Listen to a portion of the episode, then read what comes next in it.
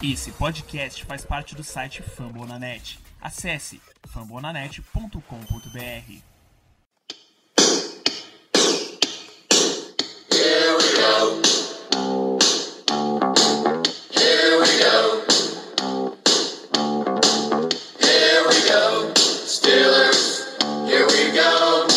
Pittsburgh's going to the Super Bowl. Here we go. Bem, pessoal, estamos começando mais um Black Yellow Brasil Podcast, episódio número 68 do seu podcast, falando do Pittsburgh Steelers para todo o Brasil, direto do famonanet.com.br.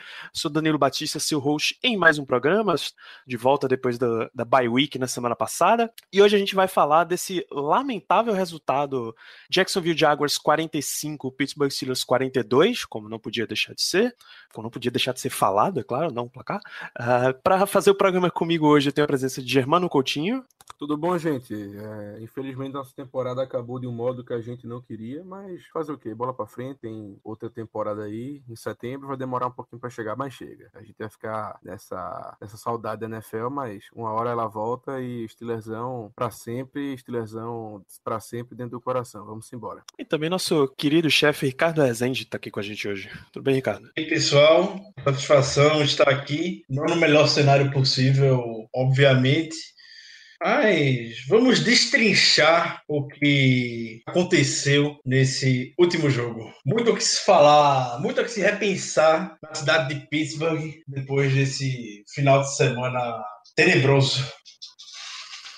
Muito bem, então hoje, hoje vocês vão ver que é um programa levemente diferente dos demais, então tem alguns recados eu vou puxar lá do fim, os recados tradicionais eu vou puxar lá do final aqui pro começo, pedir para vocês seguirem Black, BlackYellowBR no Twitter, no Instagram, para acompanhar tudo que tá acontecendo com o Pittsburgh Steelers, mesmo na off-season, o time não para e as notícias não param de surgir.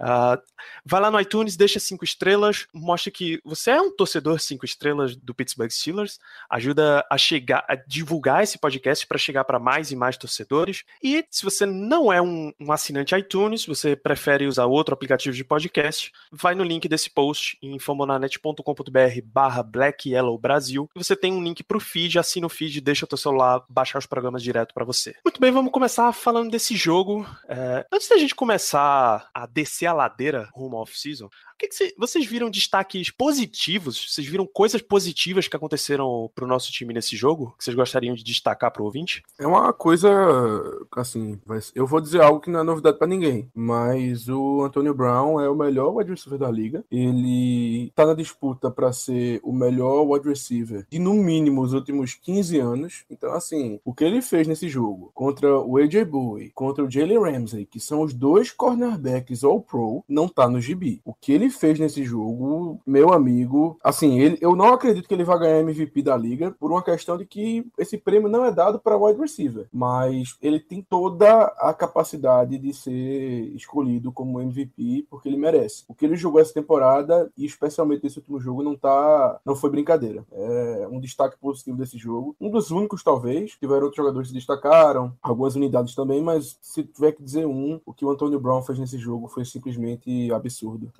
Eu vou mais além com o Brown. O Germano falou que ele é o melhor wide receiver da liga. E o Germano vai concordar também com o que eu vou falar agora. O Antônio Brown é o melhor jogador da NFL hoje. Que o Brown fez no domingo, baleado. O bicho estava questionado, a panturrilha não estava 100%. É de outro mundo que o, esse homem fez. A dimensão que esse cara traz para o jogo sul-americano é espetacular. Não tem palavras para descrever Tony Brown, o melhor jogador da NFL. E ponto final. Vamos falar de AB. Tenho dois destaques positivos para fazer um para a gente olhar para frente e o outro já é uma realidade que está na ponta do nosso nariz. A gente destacou a temporada toda. Olhando para frente, muito bom ver a partida do Vance McDonald. 10 recepções, 112 jardas. O cara é extremamente rápido, recebe screens e consegue ter uma explosão muito boa para conseguir as jardas com, depois da recepção. Percorreu ótimas rotas. Ou uma vez ou outra tem drop, mas drop particularmente é algo que se corrige com treino. O Vince McDonald não participou da preparação de off-season com a gente. Temporada passada estava com o 49ers. E é um cara para a gente olhar agora em 2018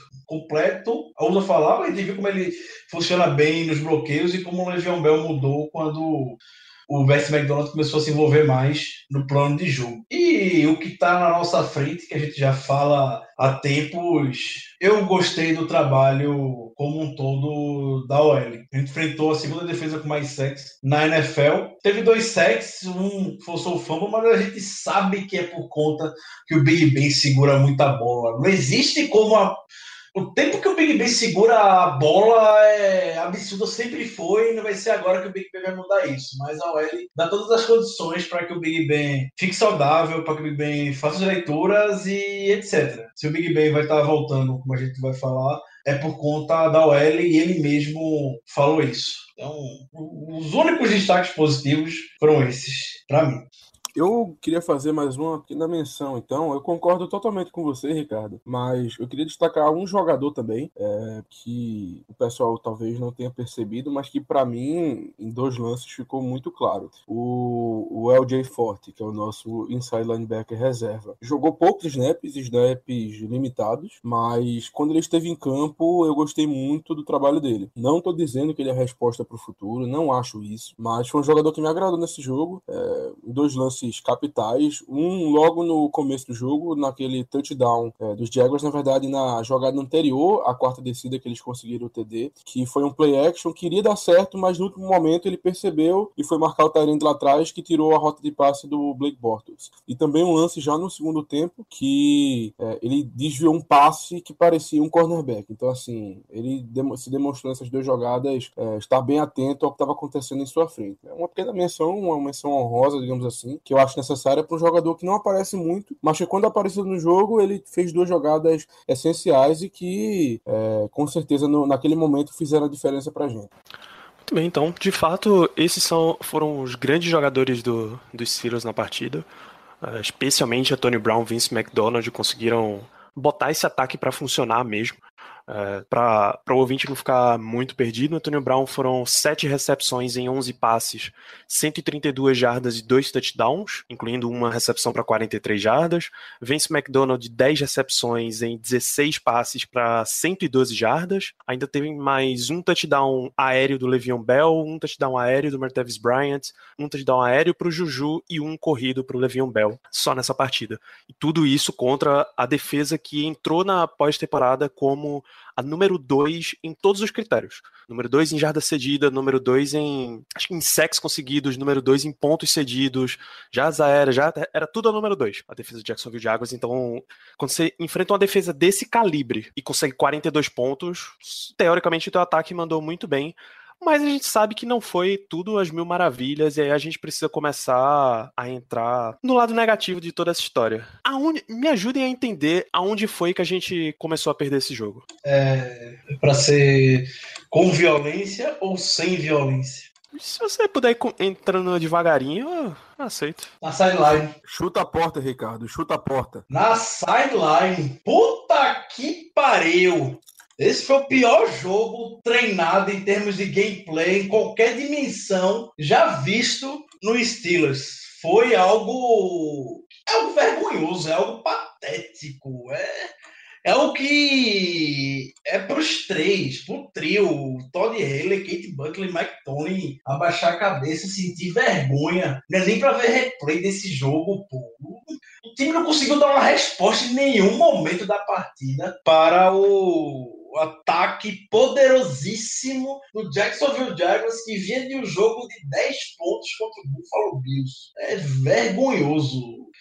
Por mais que a gente sabe como os jogadores amam Mike Tomlin, eu também amo Mike Tomlin, mas amores à parte, é, a, rei... amante, amante também briga, tá? É, mas exatamente. O rei já dá cara, fala, a culpa não é técnica, a culpa é minha, se a gente não executa o jogador direito, a culpa é, culpa de jogador, eu como líder da defesa assumo toda a responsabilidade do que aconteceu, aí chega Big Ben, a culpa não é da sideline, a culpa vem para mim, eu que sou líder do ataque, fica essa melosidade de entra ano, sai ano, ah, a próxima ano será diferente, porra, é esse tipo de coisa que a gente. que gera, na verdade, toda essa discussão dessa semana, toda essa overreaction, demissão, coisa desse tipo. O Sideline teve A comissão técnica teve duas semanas para planejar esse jogo. O Steelers teve um hiato de quase um mês entre jogos, jogos mesmo, jogos a gente estava lutando pro, por algo, podemos dizer, e chegar com um time completamente despreparado, entrar na partida completamente desligado, é inaceitável para a franquia, velho. Ricardo, eu, como sempre, concordo com você. É muito difícil discordar. A gente tem opiniões bastante parecidas na maioria das vezes. Dizer onde a gente perdeu esse jogo não tem como. Pra gente falar isso, não tem como não passar pela sideline. Assim, foram chamadas, pelo menos ofensivas, extremamente é, difíceis de se entender, vamos dizer assim, para não dizer uma coisa pior. Como o nosso querido Zé Brasiliano é, bem comentou durante o jogo, ou após ele, enfim, lá no grupo, ele disse que chamada é quando não dá certo certo. E jogada é quando dá. Então, assim, aquilo, de acordo, então, de acordo com o Zé, aquilo ali foi uma chamada extremamente estúpida, porque em vários momentos do jogo o ataque deixou de progredir por erro mental da sideline, não dos jogadores. Claro, os jogadores podem errar aqui ou ali, mas é inaceitável ter duas quartas descidas e não conseguir converter nenhuma das duas. Eu sei que a gente teve outra e tal, que a gente converteu no, no touchdown do, do Antônio Brown e tal, mas aquelas duas quartas descidas foram momentos primordiais do jogo. Ora, a, a, primeira mesmo que foi um pitch pro Le'Veon Bell, um pitch numa quarta para meia jarda, pelo amor de Deus. Como é que você joga uma bola para trás pro running back quando ele precisa de uma jarda? A defesa foi e parou, claro. Essa jogada foi, sinceramente, uma das cinco piores que eu já vi do Todd Haley. E porque também os jogadores disseram depois do jogo que essas chamadas vieram do sideline, ou seja, vieram do coaching staff, e quem chama jogada ofensiva é justamente o Todd.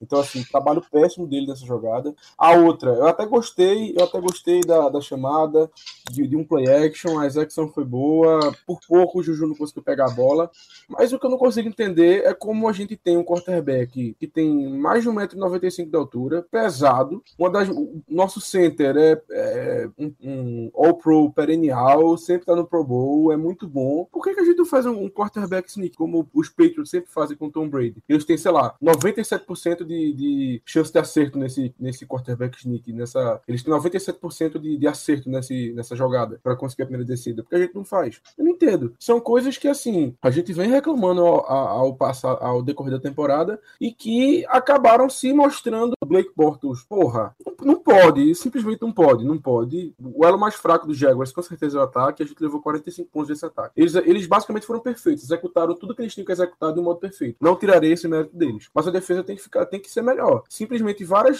situações de terceira descida para os Jaguars, terceira para 7, terceira para 8, terceira para 10, que os caras conseguiam completar o passe e conseguir a predecida. Poxa, teve aquela logo no final do jogo que foi essencial, que foi um, um passe curto pro, pro TJ Yeldon que estava simplesmente livre de marcação. Isso é inaceitável. Um time que quer chegar no Super Bowl e, além do mais, quer ganhar o Super Bowl, não pode ter esses erros defensivos. Não pode. Eu tenho várias críticas para defesa nesse jogo, mas eu acho que em resumo, em resumo foi isso. É, não gostei das chamadas ofensivas do ataque, especialmente em momentos é, pontuais do jogo, em momentos extremamente importantes, e do comportamento da defesa, especialmente em terceiras descidas longas, porque eles basicamente abriram a perna e deixaram os Jaguars passarem por cima como já é uma tendência, né? A gente conversou, eu e o Caio falou semana passada, como esse time sofre em situação de terceira descida longa. É algo inacreditável e parece ser sempre a mesma jogada. Não é aquele um passe longo que converte uma terceira descida, não. É um passe curto, é uma bola em cima da linha, aquele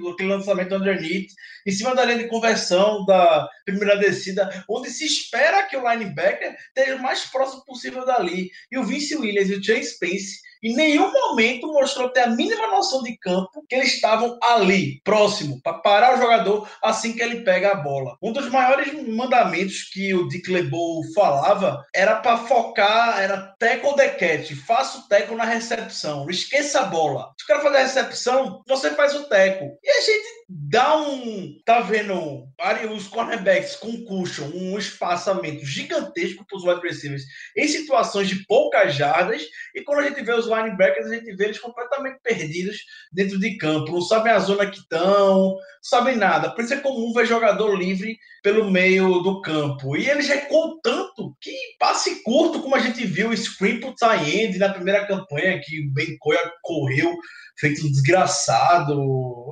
etc. É coisa que não é de agora, não é a primeira, não é a segunda, não é a terceira, não é a quarta, não é a quinta, não é a sexta vez que acontece contra essa defesa aí. Mike Tony, Kit Butler não tem a menor dignidade de corrigir isso. É pra se fuder.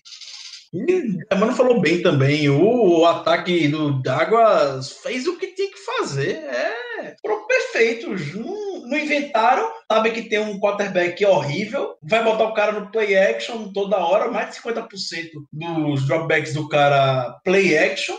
Vai enganar essa defesa 10, 11 de 10 vezes.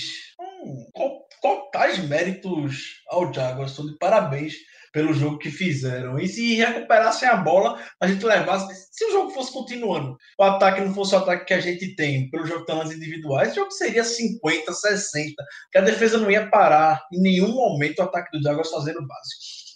E o pior, Ricardo, é que assim, quando um ataque domina a defesa adversária, e quando ele domina por, assim, faz jogadas mirabolantes, ele tem um gameplay maravilhoso, assim, que realmente, ou então tem jogadores que, poxa, como a gente tem, quando o nosso, ponto, exatamente, eu acho que é perfeito isso, quando o nosso ataque, ele domina a defesa adversária, hum, raramente a gente fala, porra, hoje o Todd Henry foi bem, hoje o Todd Henry chamou uma jogada massa, hoje o Todd Henry, não tem isso, porque o nosso ataque é baseado nas peças que ele tem. Olha, eu acho que peça por peça, nosso ataque é o melhor da liga. Ele pode, em campo, não ser o melhor por N motivos, beleza. Mas eu acho que por peça ele é o melhor. Então, assim, o dos Jaguars não tem isso. Porra, o quarterback é o Blake Bortles, pelo amor de Deus. Então, assim, que vinha, me desculpem a, a palavra, mas assim, que vinha cagando nos jogos e cagando feio. Então, não foi porque eles fizeram jogadas mirabolantes e ou então porque os jogadores realmente estão muito acima do, é, do nível do, dos outros times e realmente são game changers. Não é isso. Até o Leonardo Fournette mesmo, que é o melhor jogador daquele ataque. Ele não é um, um, running back fora de série. Ele é muito bom, beleza, aquele bruiser, ótimo, mas não é fora de série. E assim, o que que, ele, o que, que eles fizeram para ganhar da gente? Eles executaram perfeitamente um gameplay simples, simplesmente. Eles corriam com a bola quando eles viam que a defesa estava já esperando a corrida, ou seja, estava mordendo a corrida, estava pulando na corrida, eles faziam play action. Era basicamente isso. E uma ou outra vez, quando, quando era uma terceira longa, eles iam para uma jogada óbvia de passe. Eles fizeram isso o jogo inteiro e a defesa simplesmente comeu. A defesa simplesmente aceitou, a defesa simplesmente não conseguiu parar. Porque assim, falta de, de chance, não, assim, falta de oportunidade pra gente virar o jogo, pra gente mudar o momento, não, não faltou. Meu amigo, a gente bloqueou um punch. O Robert Golden bloqueou um punch. E a gente não conseguiu nada naquela. A gente não conseguiu progredir em nada daquilo ali, pô. A gente pegou a bola na linha de 50 e a gente não conseguiu fazer nada. Isso é um absurdo, pô. Isso é um absurdo. Então, assim, é como a gente já falou, Ricardo. O sideline precisa ter uma mudança. Seja lá, enfim, vamos comentar isso um pouco mais pra frente, mas assim, do jeito que tá, não dá mais, porque esse jogo contra os Jaguars eu acho que foi a gota d'água. Foi a gota d'água para ver se muda alguma coisa, porque se não mudar, meu amigo, a gente não anda pra frente, não. A gente não vai pra frente, não. Eu sou um dos maiores fãs da estatística mais irrelevante. Estatística não, do momento mais irrelevante, talvez, que muita gente não gosta muito de olhar na NFL, que é aquele entre aspas, momentum do jogo. Depois do TD do Martavis Bryant no final do segundo quarto, o momento era todo do Steelers. O Steelers conquistou o momento ali e não tirou proveito disso em absolutamente nada. A gente recebeu a bola no terceiro quarto, a defesa, não estou elogiando a defesa, a defesa Rara, quando conseguiu parar, foi no terceiro quarto e o ataque não aproveitou esse momento. Então, por uma jogada, a gente perdeu esse momento, que foi justamente no quando o Jaguars ia pro punt. E a gente recuperou de imediato, que foi um bloqueio, logo no, já no nosso campo. Então, a gente não soube aproveitar o que o jogo abriu de oportunidade pra gente. Óbvio que não vou falar que a gente perdeu por conta disso, mas chance incrivelmente a gente teve, que era o Jaguars do outro lado. Novamente, não é para diminuir o Jaguars, mas como é que eu não sei encontrar bem a expressão para falar agora, mas hum, deixa eu falar de novo. A gente teve as oportunidades para ficar dentro do jogo. Se fosse outro time ali com quarterback minimamente digno, meu Deus, a gente, nem a bola a gente ia ver mais pelo lado do ataque. É, porque era Blake Boros que estava do outro lado. 45 pontos foi pouco contra esse time. Pois aí, piora tudo quando você olha os 45 pontos, é que você vê que não foi, não é um time que ofensivamente é possante. Não é o, o time que vai gastar aquele relógio absurdo em cima de você, não é o time que vai fazer uma, uma big play, big play atrás de big play, a, ainda que o Jaguars tenha, tenha ficado tentando no começo do jogo, bola longa, bola longa, bola longa, bola longa, até que a defesa cansou de, cansou de evitar essa jogada e deixou Kieran Cole com uma recepção de umas 45 jardas. Então, não é um ataque possante, eu acho que era nesse sentido que você queria se referir, Ricardo. O problema de tomar 45 pontos e ficar indignado que é do Jaguars é porque o ataque do Jaguars não é desse nível. Pior a situação desse terceiro quarto que você estava mencionando, não foi nessa, nesse momento que o Leonard Fournette estava fora do jogo? Sim, também. Pois é, que era o cara que estava fazendo o time deles andar, basicamente. Era a bola no Fournette e algum um ou outro passe curto, porque o Blake Bortles só completou 14 o jogo inteiro. São 216 jardas em 14 passes, tudo bem, mas são 14 passes completos. Quando, quando a tua defesa não consegue durante um jogo inteiro achar a solução para parar um ataque desse nível, bicho, você tá em sérios problemas, cara. Sérios problemas mesmo. Mas a gente sabe que a gente sabe que pro Jaguars quem coloca o time deles em posição de fazer qualquer coisa é a defesa. Isso não tem questão. E assim, a gente teve alguns problemas, claro, na defesa. Sabemos que o Shazier tá fora faz um tempo, claro que ele faz falta. O melhor jogador da, mas simplesmente o melhor jogador da defesa sempre vai fazer falta. Isso é indiscutível, mas tirando ele, tava todo mundo ali. Tava o time, a defesa titular. Então não tem desculpa. É, infelizmente, não é assim, ah, a gente perdeu porque a gente tava sem jogador X, jogador Y, jogador Z. Não, todos os saudáveis estavam ali. Então, infelizmente, ou é falta de qualidade na defesa, o que eu acredito que não seja, ou é falta de atenção, que talvez seja, ou então é chamada errada. E aí fica o questionamento, né? O qual o motivo para uma performance tão pífia da defesa contra, como vocês falaram, um ataque nada possante de Jacksonville? O mais incrível, o pessoal fala muito, ser um Chazier, ser um Chazier. É óbvio que o Chazier faz falta. Mas nem no jogo contra um ataque possante, que foi o Patriots, a defesa foi tão, foi tão dessa maneira, foi tão patética desse jeito. Contra o Patriots, a gente conseguiu botar pressão em Tom Brady. A gente teve interceptou Tom Brady, a gente sacou Tom Brady. Foi um jogo. Foi um jogo normal. Foi um jogo espetacular, mas também não foi uma vergonha.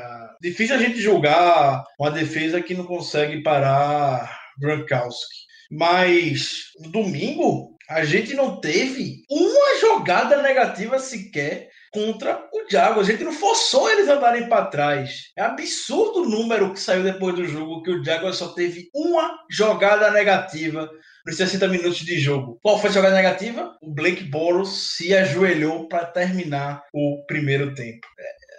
Hayward zerado em todos os aspectos do jogo. Ninguém viu. Oi. Mas não teve o fumble lá do, do Bottas? Esse aí não conta como jogada negativa, não? Não, a defesa não forçou historicamente. Ah, é verdade, é verdade. Realmente ali foi simplesmente lambança do Bottas.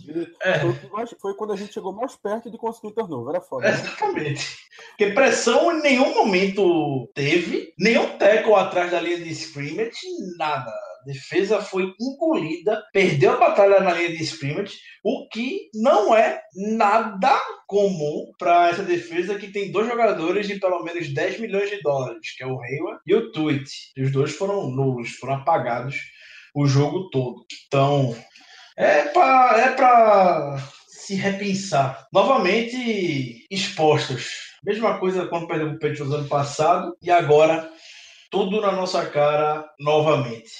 Outra coisa que também representou muito o jogo, um dado que o John Ledger trouxe é, depois da partida. Então, é algo que me chamou a atenção e vai chamar muita atenção de você, cara amigo ouvinte. O Steelers foi o pior, de longe, o pior time de longe nessa temporada na NFL, na red, defendendo a red zone, jogando em casa. O Steelers cedeu 88% dos touchdowns defensivos jogando no right field quando o time adversário estava nas 20 jardas finais do campo. Jaguars no domingo, 5 idas para red zone, 5 touchdowns. A gente não vai ganhar, a gente não ganha do Jaguars assim, a gente vai ganhar de quem? É, é complicado.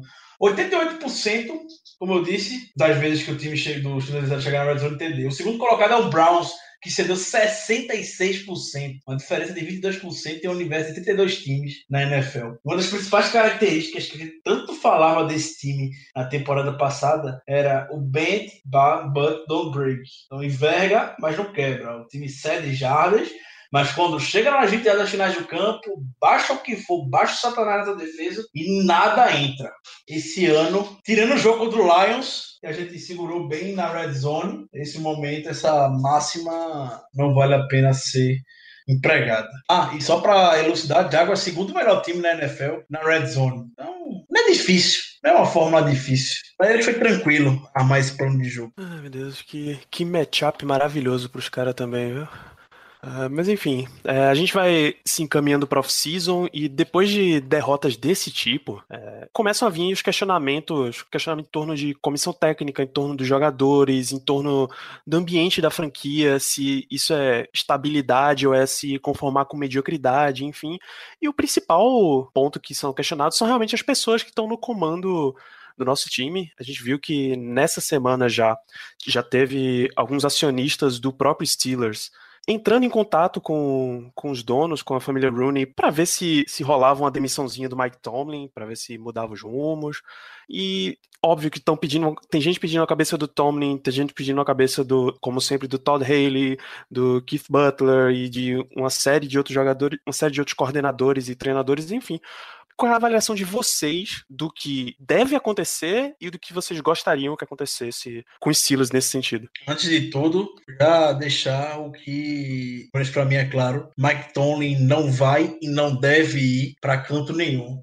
O Steelers não trabalha dessa maneira, né? Por conta do que aconteceu no domingo, que Mike Tomlin será demitido. E nem se fosse pior, ele também não seria demitido. Porque o Steelers não trabalha assim. E é justamente pelo, pelo jeito que o Steelers trabalha, é a franquia mais vitoriosa na história da NFL. Então, Mike Tomlin não sai, mas também não deve ficar com uma sensação de estabilidade ou de segurança. Só quem deve estar sentindo seguro no Steelers hoje, em quem comanda a operação do futebol americano do Steelers hoje é o dono. É quem tem Rooney no sobrenome. Se você não tem Rooney no sobrenome, então você deve tá, você deve trabalhar com medo do dia de amanhã. Inclusive Kevin Colbert é outro que também deve estar tá com a sombra. Sei que ele é o vice-presidente, foi promovido recentemente, mas ele deve estar tá com a sombra também para pouco essa sensação de estabilidade que deixa, parece deixar muita gente em Pittsburgh muito relaxada, muito confiante de que eu posso fazer merda e nada vai acontecer comigo. Não, isso aí tem que acabar. Em termos de coordenadores, de comissão técnica, eu como vocês sabem, eu defendi o Kit Butler por muito tempo, mas domingo foi uma gota d'água e um tapa na cara muito grande para mim foi patético como ele armou a defesa, não tinha resposta para isso. Pior ainda foi Mike Tony chegar depois do jogo e falar que foi para um side kick porque sabia que a defesa não ia parar o ataque do Jaguars se eles recuperassem a bola de novo. Isso aí é uma unidade fadada ao fracasso. Eu acho que é, ele, eu acho que ele deve sair, mas se ele vai sair, tenho absolutamente certeza que ele não vai sair do comando defensivo do Steelers. Pode falar um pouco, Germano. Você quer falar da comissão técnica? É uma faca de dois gumes, né? É aquele negócio. O fato dos Steelers serem essa franquia que a gente conhece extremamente bem, uma franquia estável, extremamente estável, na verdade. Afinal de contas, tivemos é, três head coaches desde 1969. Então, só isso já mostra que quem trabalha aqui pode pode, pode ficar sossegado, pode dormir tranquilo, que a chance de serem demitidos é pequena, né? não é algo, pelo menos comparado com as outras equipes. Então, realmente, diante dessa estabilidade, eu tenho certeza que muita gente acaba, é, é, acaba se acomodando. Agora, é aquele negócio, chegou um momento que o time tá aí. É, como a gente bem falou nesse podcast, nosso ataque é lotado de estrelas, nossa defesa tem vários ótimos jogadores também, tem jogadores que, é, poxa, o Cameron Hayward foi ao Pro, então assim, são jogadores muito bons. O pessoal a gente tem. E se com o pessoal não tá dando certo, talvez o problema seja justamente na sideline. Acredito eu que essa temporada, essa, essa off-season, né, essa, essa, essa temporada de esse período de limbo entre o final de uma temporada e de outra que a gente chama de off-season, ela vai ser um pouco diferente em Pittsburgh porque acredito que vão ocorrer algumas mudanças. Eu não acho que vai ser uma mudança radical, porque não é nosso estilo. Eu duvidaria muito que a gente fizesse uma mudança radical, mas é, que a mudança é necessária, isso eu não tenho dúvidas. O contrato do Todd Haley acaba agora, então assim, é, não- ele não seria nem demitido, na verdade. Eu apenas não teria o contrato renovado, que já é bem melhor, no sentido de que é bem mais provável e plausível que isso aconteça do que a gente demiti-lo, do que a gente demitir o coordenador ofensivo antes do contrato dele acabar. Então, Então, é, já para aproveitar, falar da, tá falando da comissão técnica, nomes que com certeza não vão sair, e eu imagino que você, amigo ouvinte, e os amigos da mesa vão concordar. Mike Munchak só sai se for para ser o HC lá em Arizona, a segunda entrevista já. A gente não sabe se de fato ele vai assumir o cargo lá, mas caso não, menor chance, não tem menor chance do Mike Munchak sair. O James Daniel, que é o técnico dos Giants, outro que não vai para canto nenhum. O Rand Fishner, que é o treinador dos quarterbacks, também não vai sair. Provavelmente, caso o Todd Haley saia, é ele que vai assumir o cargo de coordenador ofensivo. O James Saxon, running back coach, não vai para canto nenhum. Ótimo trabalho desenvolvendo Le'Veon Bell. Ele já havia desenvolvido o Adrian Peterson lá em Minnesota na década passada. Outro não vai para canto nenhum.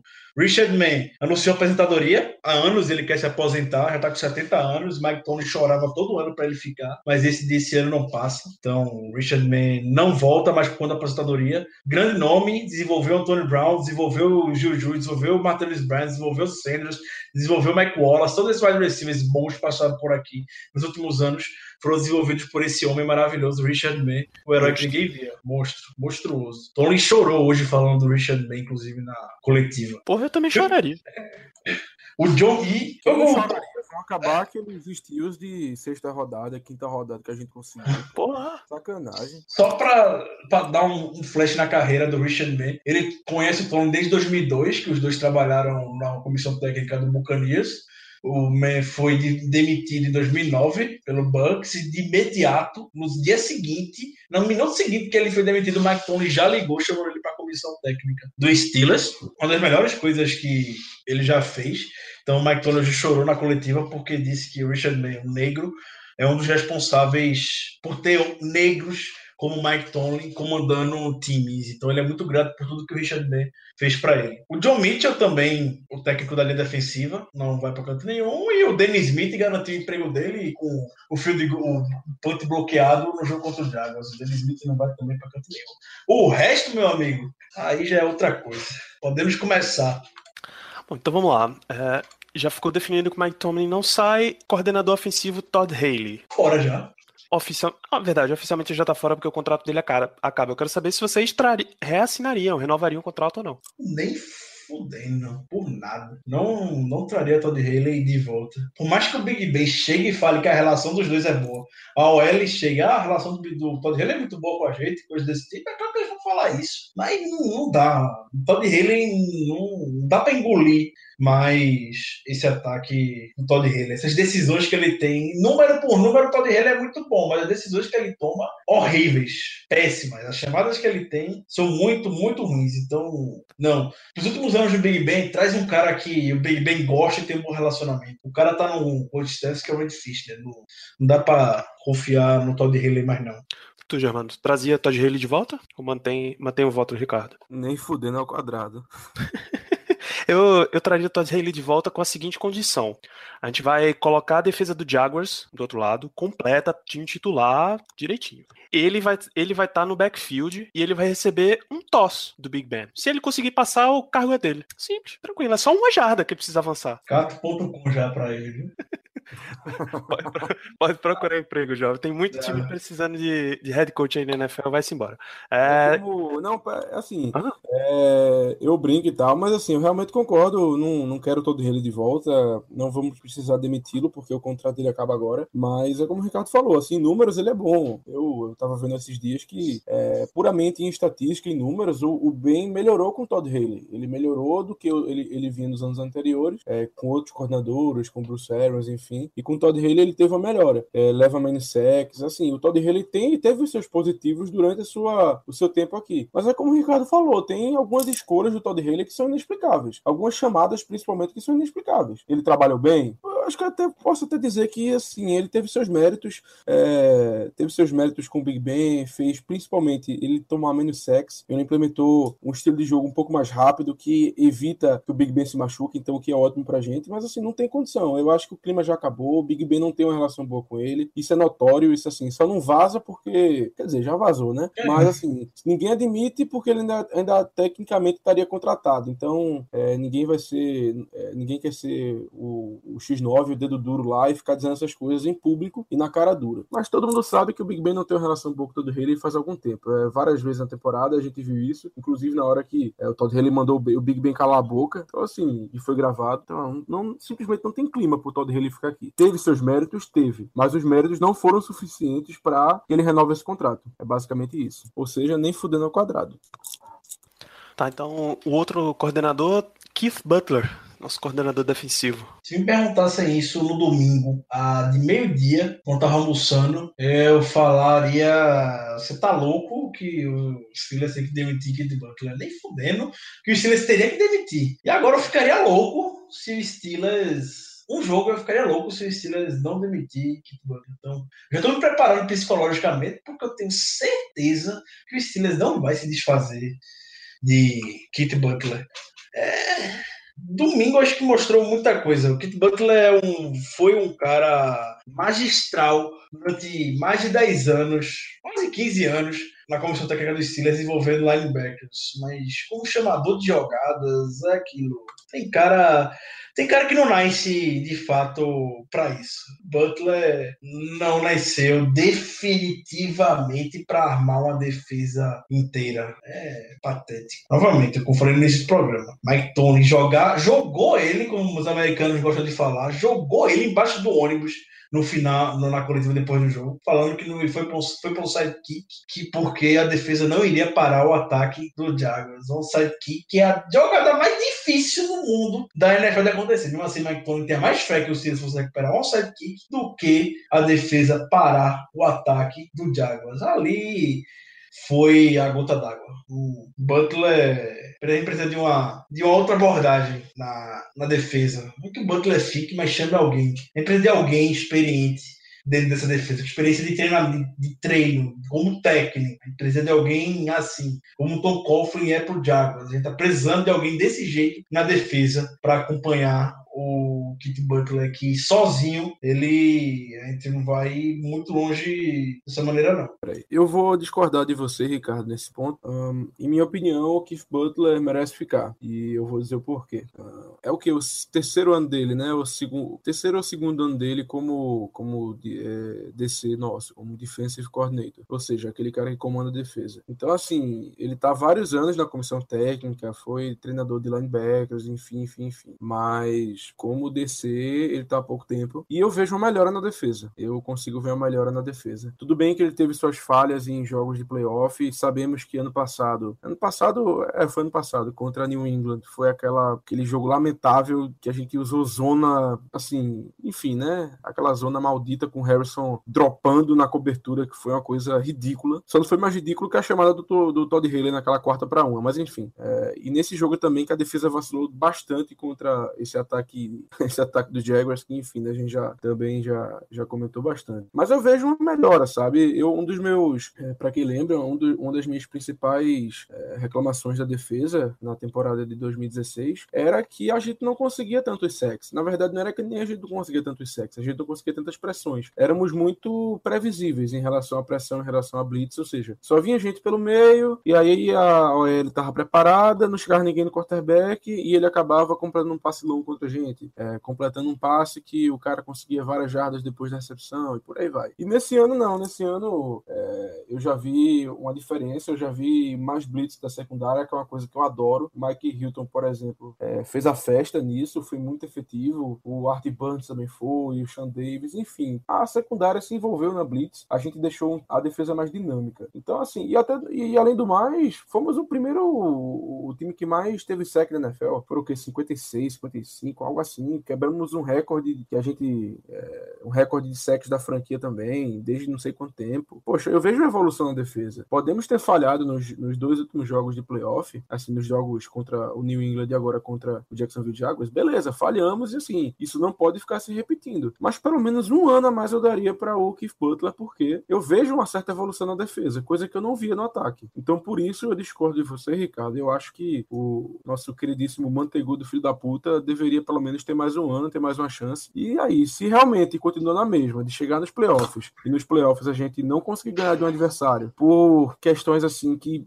são claramente de chamadas erradas, de falta de treino, de falta de posicionamento da defesa, aí sim a gente pode pensar em algum substituto, em alguma outra coisa. Apesar de que na nossa franquia é um pouco difícil, né? Mas eu, eu pelo menos, agora daria no mínimo mais um ano para ele, mostrar do que ele é capaz e ver mais uma vez a evolução da defesa. Então, foi por isso que eu falei no início do programa que eu quero que o Kit Butler saia, mas eu não acho, eu não tenho certeza que ele não vá, não vai sair. O Steelers trabalha do jeito que o Germano disse. O Butler vai continuar. É muito pouco tempo para um modo estilo de trabalhar, ver, identificar ou desenvolver um trabalho. O Butler tem seus prós e tem seus contras. O Germano falou bem. Líder em sexta da temporada, etc, etc e tal. Mas o que ele fez no jogo, em, em outros momentos da temporada, não vou me prender também só a isso não, e que antes eu ficava muito preso a esse número de sets e etc, etc e tal. O jogo contra o Bears, ele foi muito infeliz para parar o Tariq Cohen e o Jordan Howard. No jogo contra o Ravens, ele também foi extremamente feliz quando teve diante do Alex Collins. No jogo contra o Colts, ele também teve decisões extremamente infelizes. O que a gente não, que eu questiono mais até do que essa questão do, dos erros muitas vezes mentais da defesa é porque a defesa estava bem no início da temporada. A gente ganhou muito jogo no início da temporada por causa da defesa, o ataque não tinha engrenado. E depois desengolou de uma maneira que a gente não esperava. Depois do jogo contra o Lions, a defesa sumiu, para desaprendeu a jogar. Não, não dá para entender que aconteceu com essa defesa dos Steelers depois da bye week. Tava muito bem. Então, essa irregularidade também é de se assustar. O time líder em sex não conseguiu uma jogada negativa na temporada em playoff. É, é foda, é complicado. Mas eu também acho que ele não vai ser demitido, não. Então vamos lá, o terceiro coordenador de, de unidade, seu Danny Smith, coordenador de Special Teams. Esse aí eu falei que tá garantido. Tá garantido. Ele não vai pode, não. Depois do ponto bloqueado, ele garantiu a vida dele. Puta, é verdade. O punch Punch- bloqueado salvou Danny Smith. Ponto bloqueado garantiu mais três anos de contrato pro Dennis Smith, pelo menos. É aquele Então- negócio, ele provou que a culpa não foi dele, tá ligado? Exatamente, ele tirou o meio da reta. assim que, o- assim que, o, que o Golden tocou na bola, o Dennis Smith respirou aliviado e falou: Bom, tirei o meu da reta. Foi isso Eu vou, eu vou me sentar e ver esse carro de longe. Essa, essa pica não é minha, viu, Aspira? Essa não é isso, não vou fazer nada. O cara já deixa assim, pessoal, vou, vou dar uma passadinha ali na cabine. Vou assistir o jogo Vou, lá na mas- cabine. Vou Ah, tá baixar mais a quietinho. aqui, viu? Porque eu, vocês querem, eu fiz o impossível que é bloquear um ponto. Mais do que vocês querem, tem não, viu? Então, se virem aí vocês dois, eu posso fazer nada. Escolha que ele vai sentar porque eu não vou mais, não. Ah, Então, vamos lá. Coach de ataque, Randy Fishner, amigo do Big Ben, não vai rolar. James Saxon também não vai rolar. Richard Mann só se aposenta. Aliás, vai- deve aposentar essa temporada. James Daniel também não. Mike Munchak só se quiser ir embora. Então, de ataque, a gente tá tudo bem servido, tudo garantido. No lado de defesa, abaixo de Keith Butler, a gente tem coordenador de defensive backs, Carnell Lake. E aí? Esse, pra esse, pra mim, já tá fazendo hora extra em Pittsburgh, com todo respeito à história do Carnell Lake. Desde 2011, em Pittsburgh, quantos jogadores de secundária ele desenvolveu? Quantos? Eu sei que a gente ignorou a posição no draft por muito tempo, mas a gente viu no lado do ataque o Richard Mann transformando um bom dizer ninguém em caras estrelas da NFL. Não precisava, não precisava transformar ninguém em estrela, mas um cara minimamente confiável. E a gente não tem um cornerback confiável há muito tempo. Então, teve o Ari Burns e teve o Sean Davis para secundária, nenhum dos dois desenvolvidos. Jogadores que a gente escolheu por aí nos últimos anos no draft que passaram por, pelo Steelers, como Cortez Allen. O melhorzinho foi Keenan Lewis, que foi embora. É, outros nomes, outras figuras. Terry Hawthorne, que anda ele pela liga e etc. Não lembro nem o nome dos caras. Mas. E nenhum, nenhum talento, absolutamente nenhum talento desenvolvido e a secundária sendo a parte do time mais questionada nos últimos anos. Então, Carnell Lake é, ele, eu vou ficar surpreso se ele não for embora. Ficar extremamente surpreso. Olha, Carnal, Carnal Lake tem um, um, ponto que piora a situação dele, porque a secundária só pareceu uma unidade minimamente sólida, minimamente consistente, tendo trazido um free agent do Cleveland Browns chamado Joe Hayden, né? Exatamente. Então, Termos de talento, nenhum talento. Nada saiu dali. Nada saiu das mãos deles. E a gente teve escolhas, o Burns em duas temporadas, altos e baixos. Nada que a gente possa chegar na terceira temporada dele com aquela segurança de ufa, a gente tem o corner, parece que tem um cornerback. Não, a gente não pode cravar que o Burns é aquele cornerback que a gente espera de uma escolha de primeira rodada. O ponto que ele não consegue desenvolver jogadores realmente é extremamente válido, porque olhando as classes de draft que a gente teve, ah, beleza, realmente a gente é, deixava para escolher jogadores da secundária mais atrás. Mas assim, também não era nada de muito absurdo. A gente escolheu alguns jogadores em terceira rodada, em quarta rodada, que esses jogadores nem aqui estão mais. Então, assim, poxa, um jogador de terceira pelo menos devia estar na rotação, devia estar sendo aproveitado, mas não, ele não está sendo aproveitado, já foi embora, não teve nem renovação de contrato. Pior, o, o pior, não nem tá no Steelers, não tá nem na NFL. Quem o Cortez Allen foi pra onde depois que saiu do Steelers? Cortez não jogou mais na liga depois que saiu do Steelers. Exatamente. E um jogador desses aí, né? Um cornerback que a gente não aproveitou, foi pra liga, se tornou um andarilho, nem que seja, se tornou algo. Não foi isso. Foi quem? Teve quem? Atuan Blake, Bryce McCain.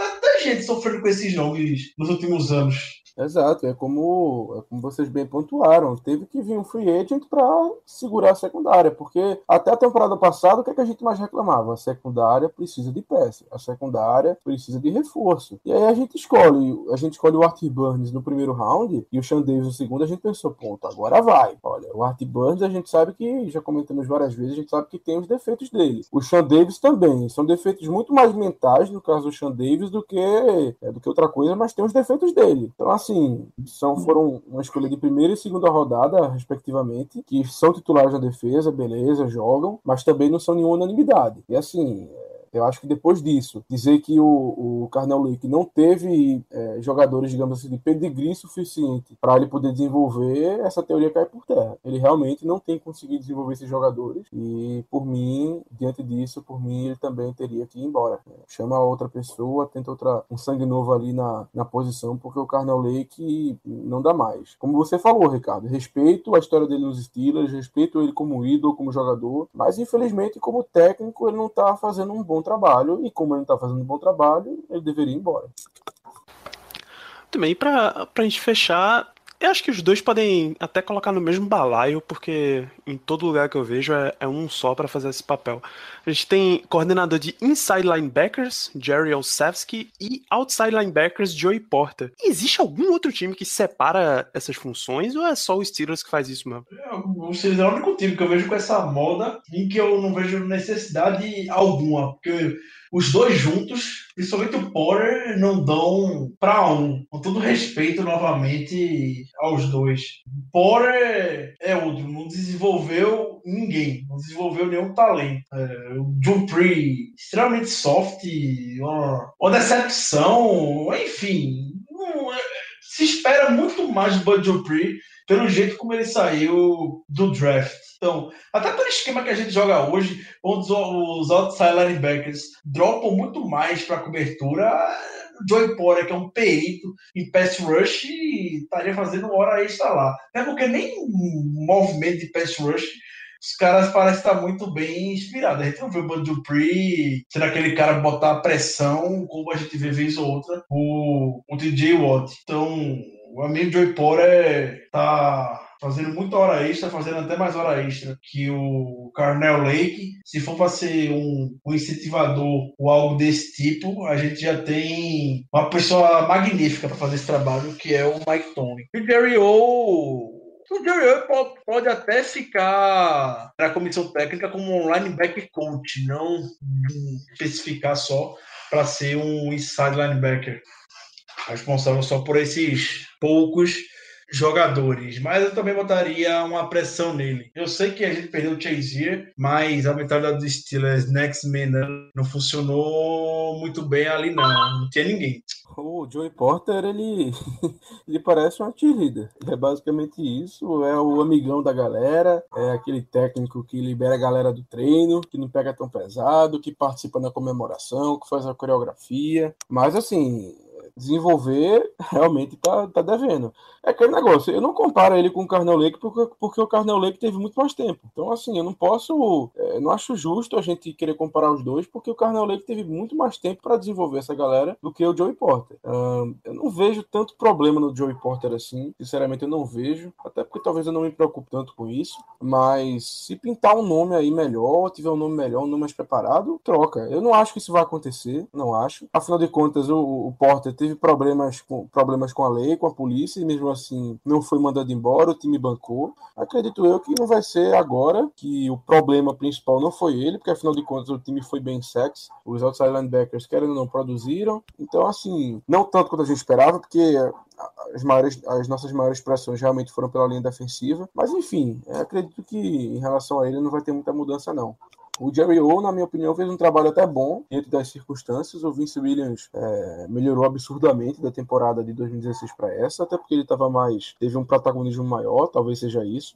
Mas não vejo também o suficiente para eu reclamar e pedir a saída do Jerry O, não. É, é meio estranho a gente ter dois técnicos pra, para os linebackers, sendo um para inside e outro para outside, mas sei lá. Se a comissão técnica acha que isso funciona, quem sou eu, né? É algo que eu não me preocupo tanto, não. Em minha opinião, nem fede nem cheira. É, se ficarem, beleza, se saírem, beleza. É, quanto a isso, eu sou bem tranquilo, eu não tenho é, nenhuma opinião mais forte quanto, quanto a esses dois, não.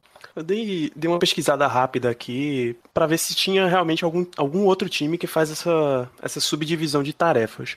Então, o Washington Redskins o Arizona Cardinals, claro, porque é o Steelers do Oeste, a gente já sabe, e o Chicago Bears, os três têm, coordena têm coach separado para inside e outside. Denver Broncos, o Oakland Raiders e Indianapolis Colts, eles tratam como um técnico de linebackers e um técnico de outside linebackers. Aí, se a hierarquia é diferente entre eles, já não posso afirmar nada. Mas então tem mais seis times que fazem alguma distinção entre técnicos de linebackers. Outros têm, sei lá, algum tem técnico de linebacker e assistente de linebacker, mas aí já é, outra história. Mesmo assim, é uma, uma parada meio surreal, saca? Surreal mesmo. Tudo bem. Uh, então é isso, a gente fechou, fechou a lista de, de coordenadores. Eu acho que de fato seria uma quantidade razoavelmente alta de trocas de, de coordenador, de técnico, enfim, no time, mas os, os nomes principais, os nomes que estão fundamentalmente rendendo para o time, não precisariam ficar intocados, assim. Você não precisa mexer neles porque realmente está rendendo bem. A maior prova de que a gente está suscito a mudança nessa temporada foi o Mike Tony hoje. Vai falar sobre a Tony Tuesday agora? Pode falar, cara. Segue aí. Foi que hoje, na coletiva do Mike Tony, geralmente, tradicionalmente, a primeira pergunta que. A primeira coisa que ele fala é: não teremos mudança na comissão técnica na temporada. Não planejo mudar a comissão técnica na temporada. E hoje ele já falou de que está aberta a mudanças e que tem algumas pessoas com o contrato acabando e que vai ter que ver como é que isso será resolvido. Ele vai conversar com cada um individualmente. Então, para mim, daí já fica claro a intenção que o Tony tem em trocar peças da comissão técnica. A gente, com esse nosso QG, surgiu uma, um insight muito bom. Foi a questão de como essa, essas, esses técnicos por posição importam muito na NFL. A gente tem talvez o maior caso de sucesso na liga, na liga mesmo, porque o que o nosso se transformou, o que era alguns anos atrás, porque hoje é de outro mundo. O que o Mike Munchak fez um OL do Steelers foi algo absurdo, é um caso que merece muito, muito tempo de estudo. Então, com isso em mente, com isso que a gente tem caso de sucesso do nosso lado, até o Villanueva falou depois do jogo que ele tem, a OL no geral tem uma, um técnico de posição muito bom e que tem uma relação muito boa com ele, mas não sabe como é que funciona outras partes do time. Então daí ele já tá falando que tem coordenador técnico dessas posições aí fazendo cagada, fazendo merda, e precisaria de alguma mudança. Então ele falou que espera que venha alguma mudança, o De Castro também falou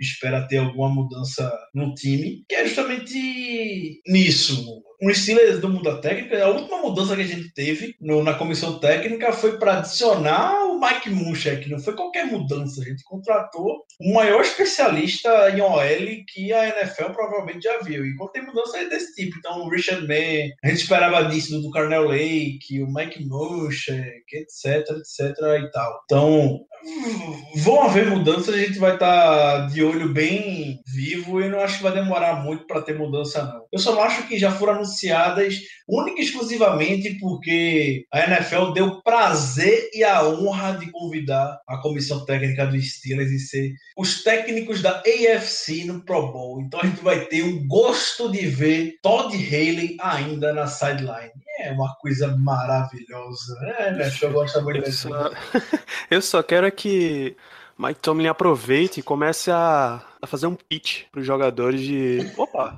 vamos. Pittsburgh? Steelers, você conhece? Pittsburgh Steelers, conhece? Pittsburgh Steelers, prazer.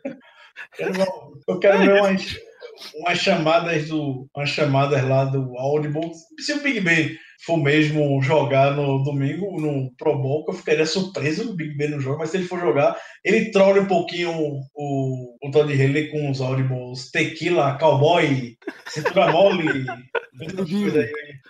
Dele. Se eu sou Big Ben e entro. Porque eles. Ok, tirando Tom Brady, ele deve, ele deve ser o quarterback titular da AFC, né? É, exatamente. Assim que ele não queira ir, né? E... É, então, estamos considerando a possibilidade. Se eu sou ele, o primeiro drive, bicho, eu, eu já nem presto atenção no que o coordenador tá chamando, ó, porque obviamente é Todd Haley, né? E faço um quarterback sneak. Na, na cara dura assim, por nada, por Primeira absolutamente pra nada. 10. Quarterback. Primeira pra 10, que é bem. Acabou, bicho.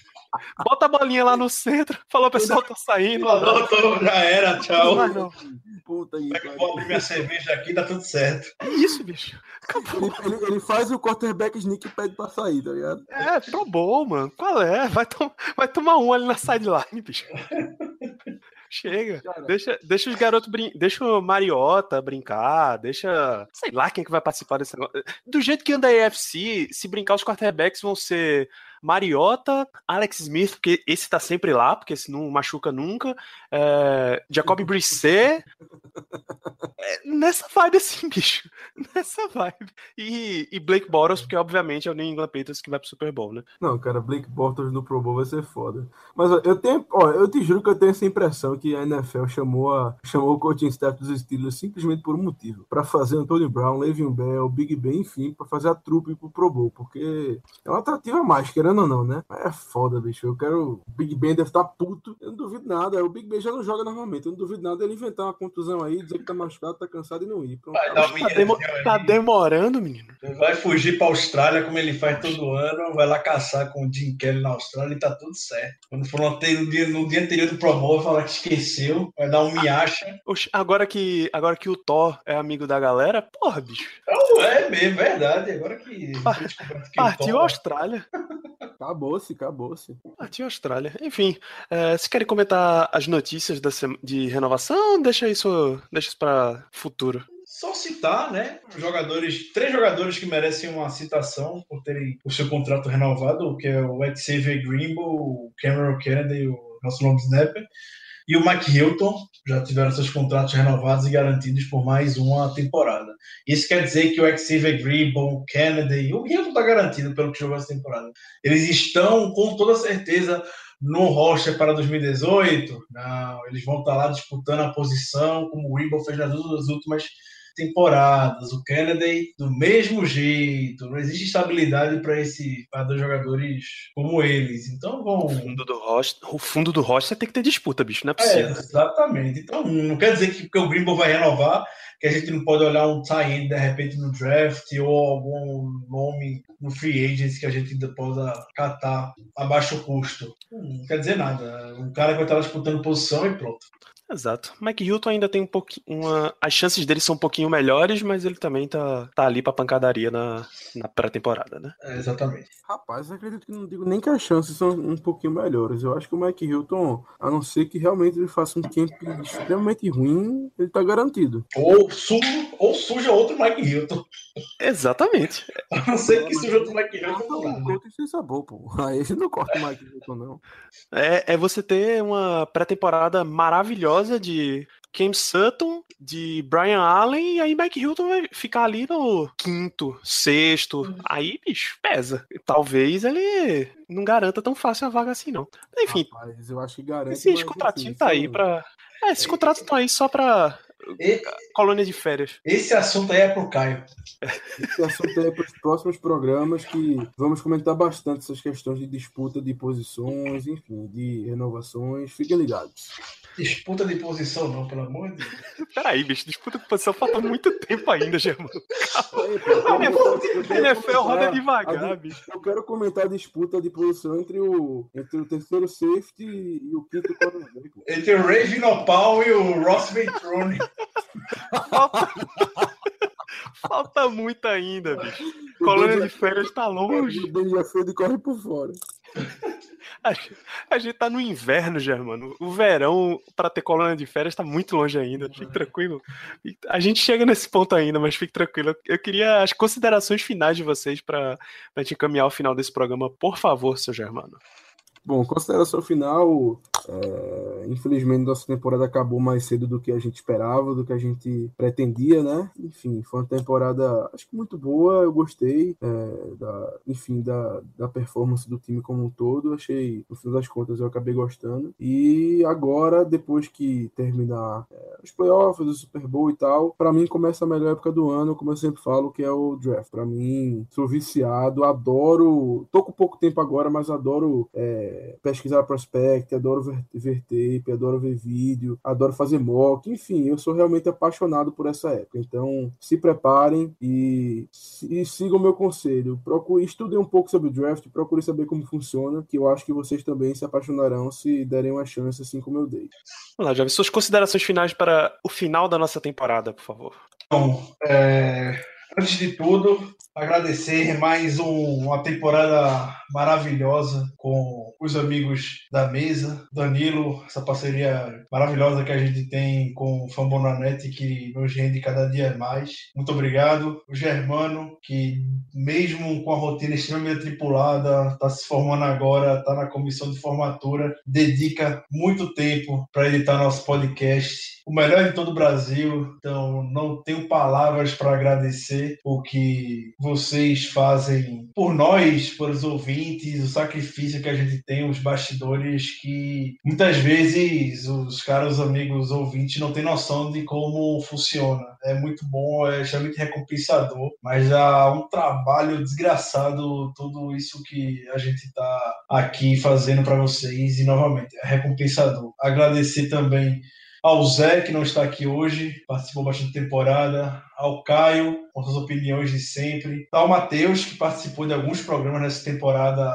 com a gente, toda a força do mundo ao Matheus, ao Gabriel, que chegou um pouco mais no final da temporada, ao Paulo, que vai se envolver muito mais com a gente agora nesse período de draft, que é a especialidade dele, e um grande abraço, especial abraço ao Renato Cavalari, que no início foi quem abraçou muito essa ideia comigo, vai ser papai agora esse ano, então toda a saúde do mundo para a criança que está por vir mais um membro da nossa torcida. A você, amigo ouvinte, nosso seguidor, também um obrigado muito especial a vocês. É muito, muito muito legal a gente ter essa interação no Twitter e ver as proporções que o Black Yellow Brasil se tornou. Não é nada do que a gente esperava. No início que começou esse projeto louco de ter um Twitter e ter um podcast sobre os Steelers aqui no Brasil. Se a gente está aqui até hoje gravando com todo o prazer do mundo, toda semana, é por conta de vocês. Então, quando eu postei no domingo que eu estava escrevendo em lágrimas, era literalmente em lágrimas que eu estava escrevendo a mensagem de que a temporada tinha acabado. E acabou entre aspas, porque o trabalho não vai parar, como o Germano falou, draft, quem acompanhou outros anos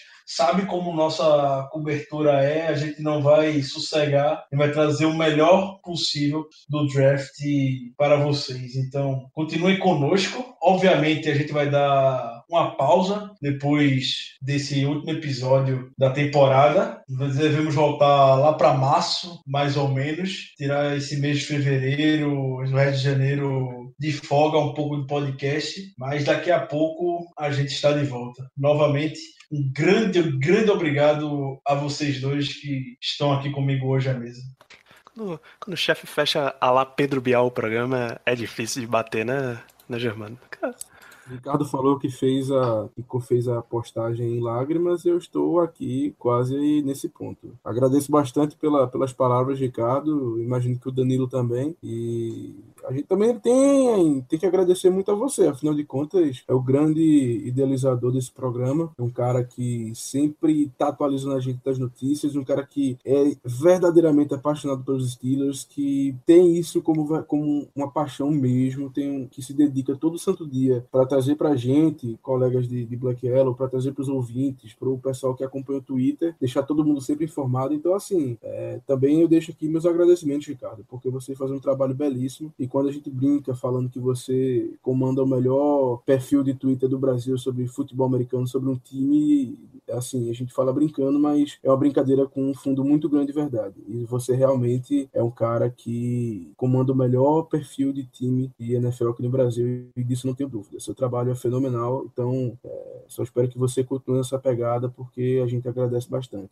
Muito obrigado, Germano. Eu também fico lágrimas esse programa. Esse fim de programa bem emocional, o amigo ouvinte também já do mesmo jeito. E para encerrar, eu digo que quem agradece o fim dessa loucura toda somos é, as nossas, são as nossas respectivas companheiras. Elas estão extremamente sorridentes porque agora vamos ter dedicar um pouco mais de atenção que elas merecem. na prática, ganharam dois domingos aí de. da promoção. De promoção. Ai. Muito obrigado a elas que estão sempre, que entendem o nosso amor por esse time, senão já teriam largado a gente há muito tempo. Então, um grande abraço para as patroas dos membros desse, desse grande podcast. Ah, muito bem, gente. Então é isso. A gente de fato está encerrando a temporada 2017 do Black Yellow Brasil.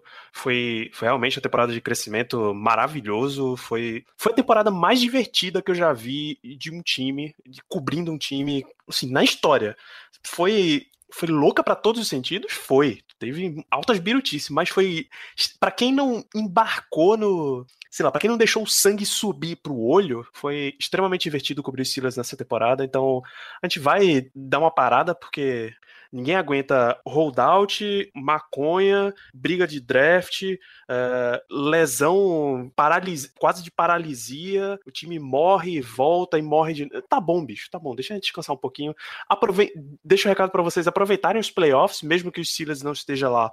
É NFL, o NFL sempre dá uns, sempre dá uns momentos absurdos, como foi esse do jogo do Minnesota Vikings, logo depois do nosso, que vários de vocês não assistiram, mas assista a NFL, final de conferência tá aí, Super Bowl tá logo aí, o Pro Bowl, esquece esse negócio, Pro Bowl é jogo pra maluco.